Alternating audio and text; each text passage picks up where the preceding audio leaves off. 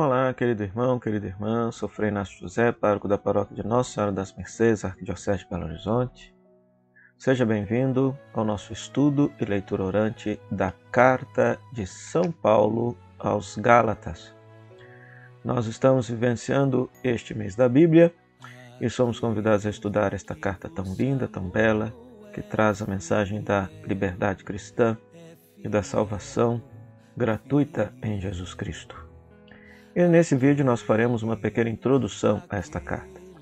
Então, em primeiro lugar, esta carta é autenticamente paulina. Dentro do corpus paulino, do, dos 14 escritos atribuídos a Paulo, os estudiosos não têm dúvida nenhuma que esta carta aos Gálatas é autenticamente paulina, proto-paulina. Paulo escreveu esta carta de próprio punho, e não seus discípulos ou alguém usando um pseudônimo. Ele talvez escreveu esta carta por volta dos anos 57 e 58, desde a cidade de Corinto. E ele mandou esta carta ao mesmo tempo, a carta aos Gálatas, e mandou uma outra carta, a carta aos Romanos, que também faz parte do Corpus Paulino, nesta mesma época, e da cidade de Corinto. Por que, que ele escreveu esta carta? Pois muito bem. Em primeiro lugar, quem são os Gálatas? Né? Ou seja, a Galácia, conforme vocês vão ver aqui no mapa, é uma região que fica aqui ao norte de Israel, ao norte de Israel, onde nós vamos encontrar a cidade de Antioquia, Icônio e Listra. Fica aqui na chamada Ásia Menor. E essa região é a região da famosa por, por ser o lugar da cultura celta. São celtas que viviam ali. E, portanto, era uma religião, uma cultura totalmente distinta da cultura judaica, da cultura judaica. Numa linguagem bíblica, eram pagãos. Pagão é todo aquele que não nasce, que não nasceu na terra de Israel. Então Paulo passou por ali, fundou igrejas, fundou comunidades cristãs e pregou que a salvação nos vem pela fé em Jesus Cristo. E ponto.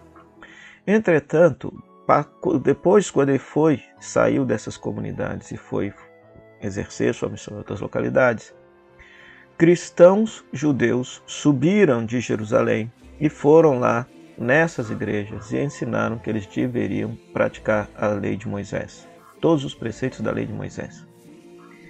E Paulo e, a, e essas comunidades se convenceram disso.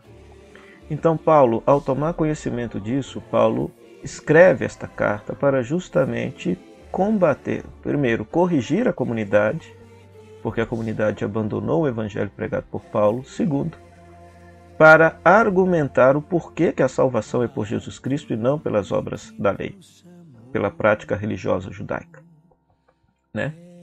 Então, é uma carta plenamente atual, belíssima. Por quê? Porque, da mesma forma como que Paulo teve o seu trabalho missionário atrapalhado por cristãos radicais judeus, que tinham na sua cabeça que a única forma de ser cristão era a forma que eles concebiam, né? Ou seja, hoje também nós vemos essa mesma postura em certos grupos dentro da igreja, grupos que apregam para si a verdade do evangelho eles pregam a verdade do Evangelho e as outras formas e expressões do mesmo Evangelho de nosso Senhor Jesus Cristo não seriam válidas. Né? Então, por isso que é interessante nesse mês da Bíblia ler e estudar, até mesmo porque a igreja nos pede isso. Né? Então, destacamos nesta carta que existe um único Evangelho, o Evangelho de nosso Senhor Jesus Cristo, é por ele que nós somos salvos e não se pode retroceder nesta verdade de fé. A salvação é gratuita, não é fruto do mérito ou da consequência de praticarmos boas obras ou de praticarmos a, as obras religiosas. E por isso nós somos chamados a viver a liberdade cristã, né? Ou seja, mesmo que a comunidade tenha leis, tenha regras, tenha normas, elas precisam ser revistas quando elas por exemplo, agridem o fundamental da liberdade cristã, a qual nós somos chamados a viver. Depois que uma vez que nós não estamos mais, não estamos mais sob o jugo da lei, nós estamos sob o jugo da fé, esta fé se pauta pelo amor, se pauta pela vida de Jesus Cristo. E por fim, os frutos do Espírito, que nós chamaremos de espiritualidade. Ou seja, uma pessoa que comunga da vida de Deus, que está unida a Deus, a sua vida frutifica em boas obras e em espiritualidade. Ao passo que a pessoa que não comunga da vida de Deus, ela frutifica em obras egoístas e de falta de fraternidade para com as pessoas. Né?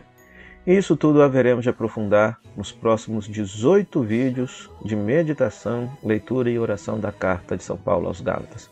Por que 18 vídeos? Porque nós estaremos usando a Bíblia Sagrada da tradução da CNBB, que dividiu a carta em 18 partes, e por isso nós seguiremos parte a parte da divisão desta carta a partir desta tradução bíblica. Venha comigo e nos acompanhe nesta aventura espiritual.